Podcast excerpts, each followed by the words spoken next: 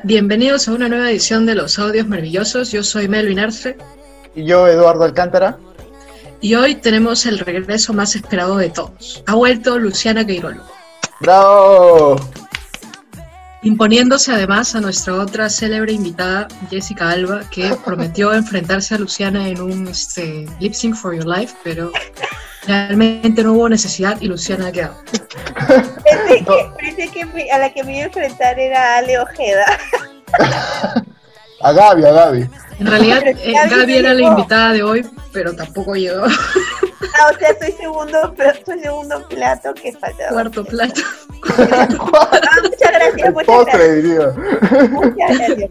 Es, es, una falacia, porque la otra vez cancelaron su podcast porque yo no estaba, así que no mientan. Uy, mira. Bueno, estamos revelando nuestros secretos. Nuestros secretos detrás de cámaras. Vamos a cambiar, vamos a presentar de una vez el tema para que no, este, no sigan saliendo nuestros trapitos al aire.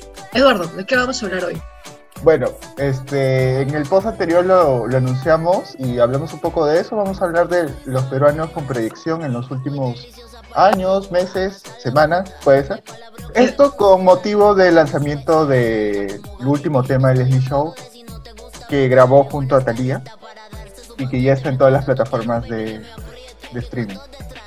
Edu quiere incluir a los peruanos más célebres del bicentenario porque para él el peruano más internacional es Daniela Lomier Robles. bueno, Chicos, ¿qué les pareció el, tema del Leslie Show? ¿Ya lo bailaron en sus fiestas COVID o todavía? Luciana. ¿Quién va a empezar? Ah, bueno, empiezo yo. Estaba esperando que me den la señal. Em, personalmente me, gustó bastante, eh, pero sí, como les mencioné hace un ratito, si me ponen a escoger entre un tema y el otro, considero que Faldita, a mi gusto y por lo que he estado conversando con la gente, eh, es como un hit más grande que, Estoy Soltera. De hecho, lo de Estoy Soltera, obviamente, que tenga el featuring con, con y con Farina, justo apuntando como a estos dos mercados, México y Colombia, es un golazo, ¿no? Pero considero que ah, si me pones a escoger una, y, por ejemplo, supongamos que Leslie Show no, no hubiera lanzado ninguna de las dos canciones y me ponen, no sé, un listening session y me ponen a escuchar las dos, ¿cuál diría para que sea su siguiente single? Yo, en mi opinión, Faldita. Eh, la canción, bueno, acá tipo a nivel prensa nacional la he visto en, todos lados, así que por esa parte, esa parte súper chévere y en verdad como que grabar con una artista peruana eh, tenga como que la oportunidad de grabar con dos artistas grandes internacionales.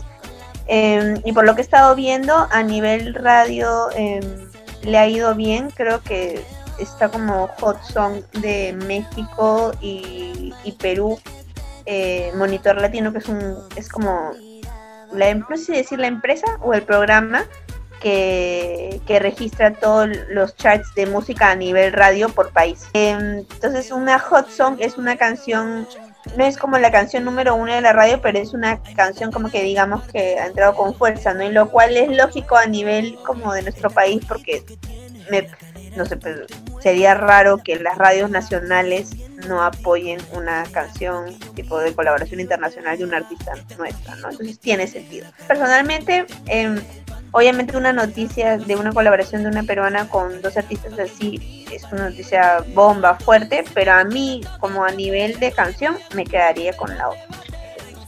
Pienso que, me acuerdo cuando salió Faldita, este no la promoción, no, la promocionaron mucho los Mau y Ricky porque ellos tenían otro tema, ¿no? Y al final el que les pegó más fue Faldita.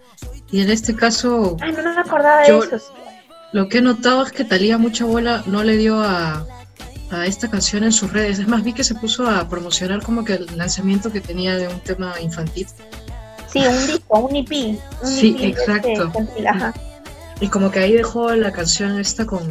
Ah, pero sabes que yo ahí sí, tipo, haría un. Yo, yo sí, de lo que estaba viendo y me parece chévere, es que si bien no es single de Farina y de, ni de Thalía, sí he visto apoyo por parte de las dos artistas. Yo al contrario, yo iba a decir que sí, obviamente se cruzó con lo de Thalía y Thalía a la par también ha estado promocionando y obviamente me imagino porque es producto como propio más lo suyo, ¿no? Pero sí he visto como que compartiendo un montón de historias, cada vez como que alcanzaban un millón y así, eso me pareció chévere. No me acordaba esto que mencionabas de Maudric, que tenían un sencillo a la par. No me acordaba. No me acuerdo ni siquiera cuál fue, porque pasó recontra piola. Faldita fue el que le funcionó. Sí, creo, y es más, y creo que ellos en sus conciertos como que le agregaron también en su, ¿cómo se dice? En su setlist, ¿se dice? Sí, setlist, para empezar como a interpretarla porque les funcionó.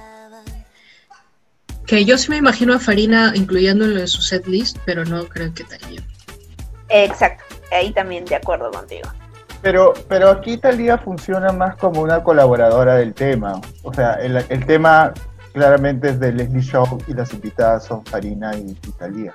Claro, pero ahí también ves bastante como, eh, no sé, me parece como el apoyo del otro lado de los artistas. Hay, hay canciones que si bien, no sé, por ejemplo, de Yankee puede sacar una canción con J Balvin y, Maluma. No sé, por, a ver, te pongo un ejemplo.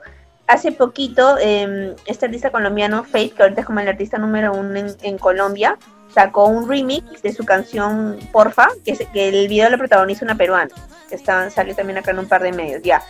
Eh, si bien la canción no es de Maluma, ni de J Balvin, ni de Nicki, ni de Sech, ni de todos los que colaboran en este sencillo, todos le han dado como que el mismo peso como si fuera un single propio. Y creo que eso es cuando la tienes clara, como que dices, esta canción es un hit y todos tenemos que sumarnos en el barco y no importa que sea mío, todos la apoyamos igual y al final yo he visto otros artistas que sí en sus propios conciertos agregan la canción porque saben que es una canción que funciona, así no sea propia. Entonces, como dice Merlin, yo creo que Farina, yo sí veo a Farina como cantándola dentro de su como mm. repertorio, pero no sé si Talía. Ahí está, eso es lo que ya.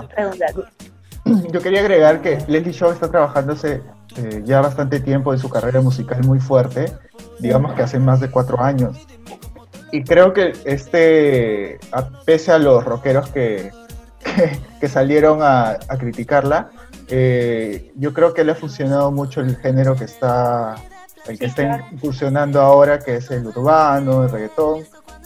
Y este, yo, de, bueno, ya he pasado por Viña del Mar alguna vez, yo creo que ya empieza a verse como un artista que puede eh, cantar fácilmente cualquier festival o evento grande. ¿ah? O sea, sí, un poco bromeando con Melvin le decía que yo la veo cantando en un Super Bowl.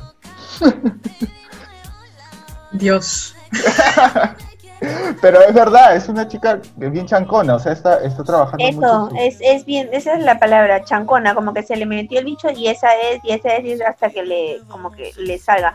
Le escuché una entrevista hace poquito de ella, tú que eh, Edu siempre te burlas cuando me pongo mi ejemplo de la radio, que ella decía, eh, que ella hacía rock, pero que lamentablemente, eh, esto era una entrevista a un medio internacional, que lamentablemente como que no, por rock no sonaba en radio y que para todos los artistas, como para agarrar cancha, es importante eh, sonar por lo menos en tu propio, o sea, si suenas en otro país en la radio, increíble, ¿no? Pero si en tu propio país como no, no, no suenas en radio, ahí queda como que... Mm, entonces, el hecho de que se haya cambiado al urbano y que las radios le hayan empezado como a, poner el ojo, a tocar sus canciones y eso, ella dice que como que es bastante importante para ella. Edu siempre se burla de eso, pero bueno, para que veas que a los artistas sí les interesa la radio.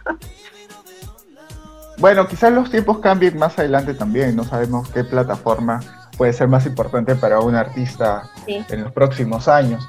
No, obviamente este... lo más fuerte es digital, pero siento que como que la radio es algo de lo que no se olvidan. No sé, es lo que percibo yo. A mí me parece interesante, por ejemplo, eh, ahorita el tema con el que, o el, género con el que empiezan a destacar los artistas latinoamericanos y los que dominan, es el reggaetón. Y es un, es un movimiento que se ha, se ha extendido, digamos, por Sudamérica al mismo tiempo, ¿no? Sea, todos nosotros, excepto Luciana, que es Centennial, hemos crecido viendo cómo se hacía cada vez más grande el reggaetón. Pasaba de ser como que de chacota a volverse un poco más serio, ¿no? Pero cuando se da ese boom, esa explosión, no había ningún artista peruano preparado para subirse a ese coche, ¿no? O sea, cuando empezó a funcionar el reggaetón aquí, el que tenía más o menos cierta exposición fue este artista que creo que ya falleció, MC Francia ya, él, por ejemplo, era el, que tenía como que más notoriedad, pero nadie lo tomaba en serio. Que digamos que podría ser lo mismo que pasó en su momento con eh, Nicky Jam, que también era como que bajaba a Colombia y tocaba en ciertos puntos, así como todos los artistas del reggaetón que han ido creciendo. Pero en el Perú nadie estaba listo para subirse a esa cola. Incluso Leslie Shaw entró al reggaetón, yo no sé si se acuerdan cómo, por un tema que era medio como que tipo parodia con Mario Hart, o sea, Mario Hart. que- y, Eh, y una vez que eh, terminan eh, ese, esa canción, para que- cual se llamaba. exacto, entonces era como que medio en broma, Sí. hacen esa canción, les funciona y allí ella em- se da cuenta de la pegada que tiene esa canción y empieza a meterse en el reggaetón. Tampoco es que haya sido como que ella se dio, vio que algo funcionaba y se cambió para ese lado o algo con lo que haya tenido curiosidad, ¿no?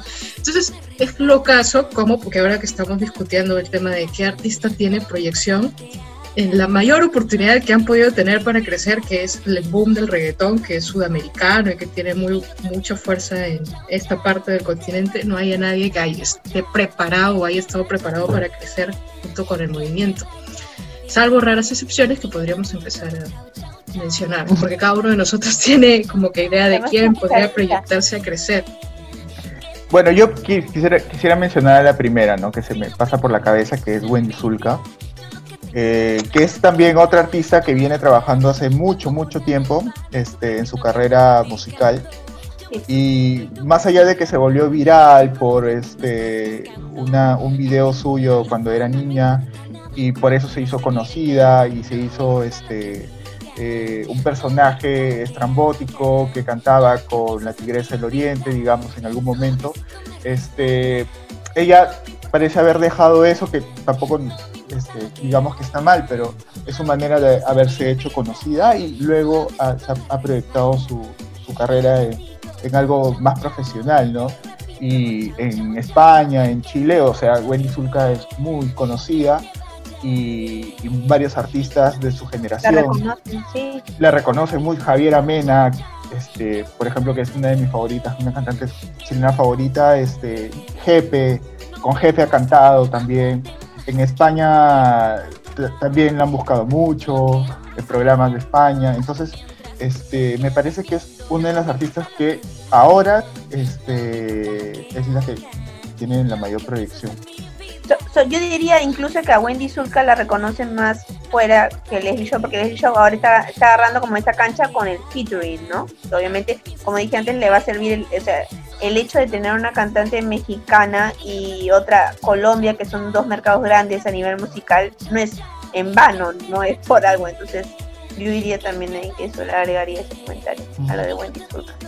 Justo antes de empezar a grabar, hacíamos como que este ejercicio de, de, lo que nos ha pasado cuando hemos tenido contacto con prensa internacional o artistas de fuera sobre cómo ven eh, la producción peruana, ¿no? Y a todos nos ha pasado que quizás las figuras que nosotros creemos están funcionando más afuera tampoco tienen tanta, tanta recordación de parte del extranjero, ¿no? O sea, uno menciona a Leslie y no todos la asocian con Perú o, o simplemente no, no les suena todavía, ¿no? Y a mí me parecía también interesante mencionar que hay peruanos que tienen mucha proyección o que la están ya haciendo fuera y no necesariamente son como que rostros de música, sino están más involucrados en producción o en composición, como era el caso de que yo les mencionaba de Patrick Romantic, que es un alguien que, un hombre que incluso a mí me llegó por prensa de fuera porque no se me hacía familiar y de ahí me enteré que estaba súper, súper metido con pesos pesados de, de, del urbano, ¿no? Y es peruano y lo conocen mucho afuera. Todos, sí. Y no es un nombre muy conocido para nosotros, ¿no? Entonces, este, es como el ahí Max por ahí Martin también. peruano. Es como el Max Martin peruano. Estás obsesionado con Max Martin. Eso que dijiste de la prensa internacional que te llevó, o sea, el nombre de él, por, no por prensa nacional, sino internacional, es verdad. Yo no sabía hasta que vi, comencé a ver, ¿no? Ah, tal hit lo escribió él, tal hit lo hizo tal, lo, le produjo para tal, tal, tal, tal, es verdad. Y, y, ahí la gente como que recién hizo el match, como que, ah, es peruano, ah, monstruo, no sé qué, bla, bla, pero no, no se le daba y creo que, o sea, en sesiones como de composición, eso estado como que con todos los artistas del momento, se podría decir. Claro, como en el caso de mi amiga Isabela Merced, que también la primera vez que escuché de ella fue desde afuera por, por el musical que había hecho con Ricky Martin cuando era una niña. Y yo ya estaba haciendo mi doctorado. Eh, entonces, este, creo que, no sé, una idea, no, para ir cerrando, pero creo que una idea que vamos a tener de esta conversación es que eh, mucho, va mucho sufre el artista peruano porque no hay mucho respaldo interno, ¿no? no tiene cómo crecer porque no hay una, una ni siquiera un esbozo de algo organizado que lo sostenga. Y como dice Edu, como en el caso de Wendy Zulka, siempre termina cayendo en la burla, la chacota. nadie los toma en serio hasta que afuera eh, empiezan a enrostrar lo, bueno que es. Sí. Exacto. Oye, además Wendy Zulka es bastante humilde con, consigo mismo, con, con, su, con su carrera, con lo que ha logrado, ¿no? Es, una artista bastante completa. Yo creo que este, ahí yo también la veo en un Super Bowl. no, en serio. Estoy obsesionado con los Super Bowl, no sé por qué. Sí, el, el ejemplo para todo. Pero es cierto, Wendy Zulka es lo máximo, es una linda persona. Se le nota, transmite eso, me parece. No la, es como cuando tú. No podemos decir lo mismo de otras personas que están participando en este programa. Pero continuando con la lista de artistas peruanos, este, y yendo un poco más por el otro género, este, también muy, muy este, popular en nuestro país, es la salsa. Este, hay tres exponentes mujeres también que ahorita están dando la hora. Por favor, menciónalas, Melvin. Luciana, Luciana es Yo digo una y tú continúas. Luciana es ya. ya. Ping pong. Primero Daniela Darcourt. Ya. La Yaja, por supuesto, Yajaira. Yajaira Plasencia. La patrona. que hace poco estaba en, una fiesta COVID vía Zoom con una amiga en Francia y, sus compañeras de cuarto conocían a la Yajaira en Francia, así que bien Yaja. Muy bien. Cups of Hair. Y yo agregaría ahí a, em, o sea, no sé si como al mismo nivel porque es más chivola, pero yo agregaría a, Amy Amy las tres son conocidas, eh, bastante conocidas en, eh, a nivel local, pero también a eh, nivel internacional ya están este, dando que hablar. Han sido invitadas a algunas premiaciones, este, que, mm, no, te, no te veo tan convencidamente. ¿Qué quieres decir? Yo tengo un pero con esas apariciones de los peruanos en premiaciones internacionales porque creo que responden, y ahí sí Luciana nos podrá iluminar más porque ella es una experta de, de todo el tema de la industria musical, creo que responde a el hecho de que ahora todo mucho se mueve por redes sociales y te ayuda también tener la presencia de un influencer, más que como artistas creo que los ven como influencers.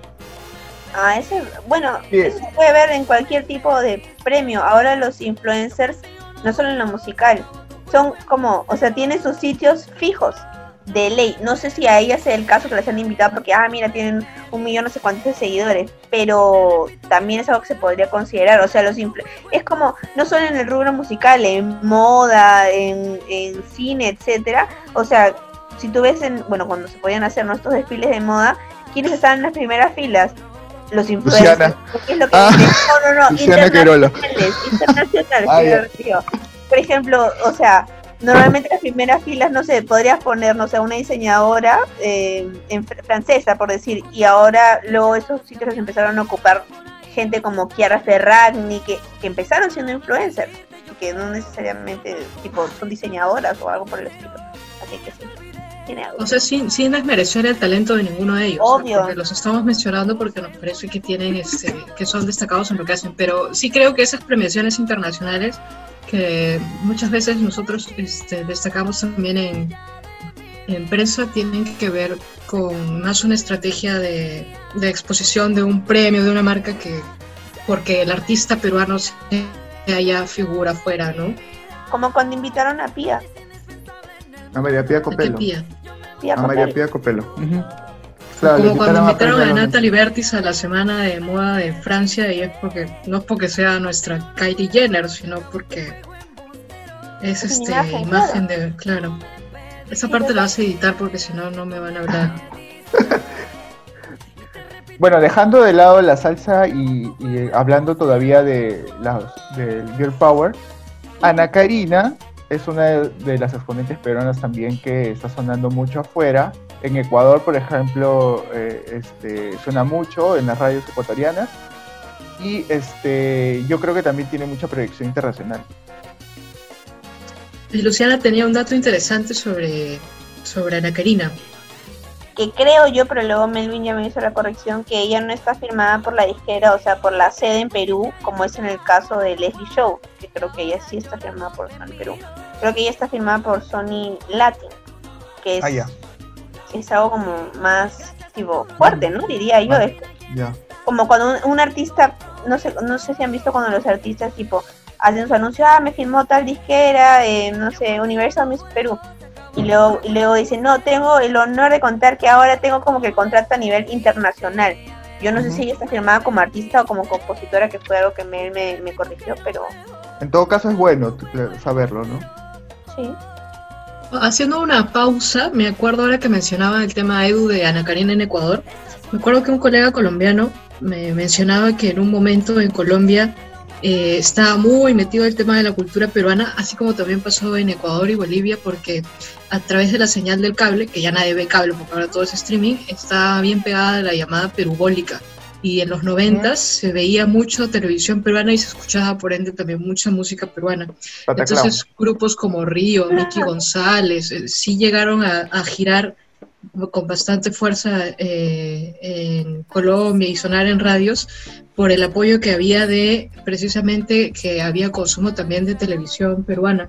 Eso es algo que ya no pasa mucho porque la producción peruana se ha quedado aquí. Si bien nosotros consumimos mucho televisión eh, argentina, mexicana, colombiana también, antes el Perú también generaba mucho contenido eh, que se veía en la región. Incluso me acuerdo que este, las telenovelas peruanas llegaron a ser muy vistas en España. Por eso eh, Christian Meyer tuvo un pico de popularidad muy fuerte allá con Luz María. Ahora eso ya no pasa, entonces se pierde como que también un poco ese soporte, ¿no? Y ahora que están este, moviéndose mucho los, eh, los que generan contenido por, por redes sociales, youtubers, etcétera, tiktokers, ahí como que tampoco tenemos muchas figuras realmente conocidas en, eh, a nivel regional, ¿no? Salvo Yossi, lo máximo. La Yossi Forever. Yossi, en ti confiamos. Sí. Qué bestia, es un paréntesis que no tiene nada que ver con lo musical, pero ¿cómo puede subir un millón por día de follow? Se terminó el programa, ya se acabó, ya tenemos la respuesta. ¿Quién es el peruano con más proyección? Es Yossi. Lanza tu canción. Forever. Me parece raro que no tenga contratos con marcas aún. Perdón. Es Seguro nuevamente ya porque, está cocinando. porque eh, vivimos como que sin hacer mucho seguimiento de lo que pasa acá, ¿no? Estamos más obsesionados con lo que pasa afuera. Y Es por verdad. ejemplo, ahorita el TikTok es como que está creciendo mucho y solamente yo tengo TikTok en este programa, o sea que chao. Pero estoy al tanto de las tendencias. Más no tengo.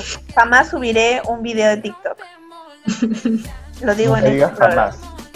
Pero no nos desviemos de- del tema. Habían artistas que también queríamos mencionar eh, que están haciendo cosas interesantes y que son peruanos.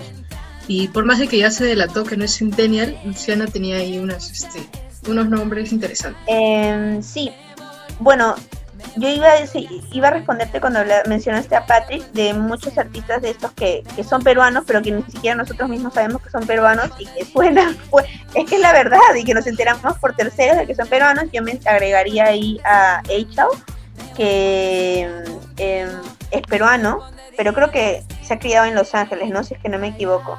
Entonces, allá es un nombre, es- es más, creo que él ha, ha estado en, en, en, en Lollapalooza en las dos ediciones de Argentina, Chile, creo que Cierto. también, si digo Coachella, ¿me estoy yendo en Floro o está en Coachella? Porque yo creo que sí está en Coachella en algún momento, Vamos a googlear.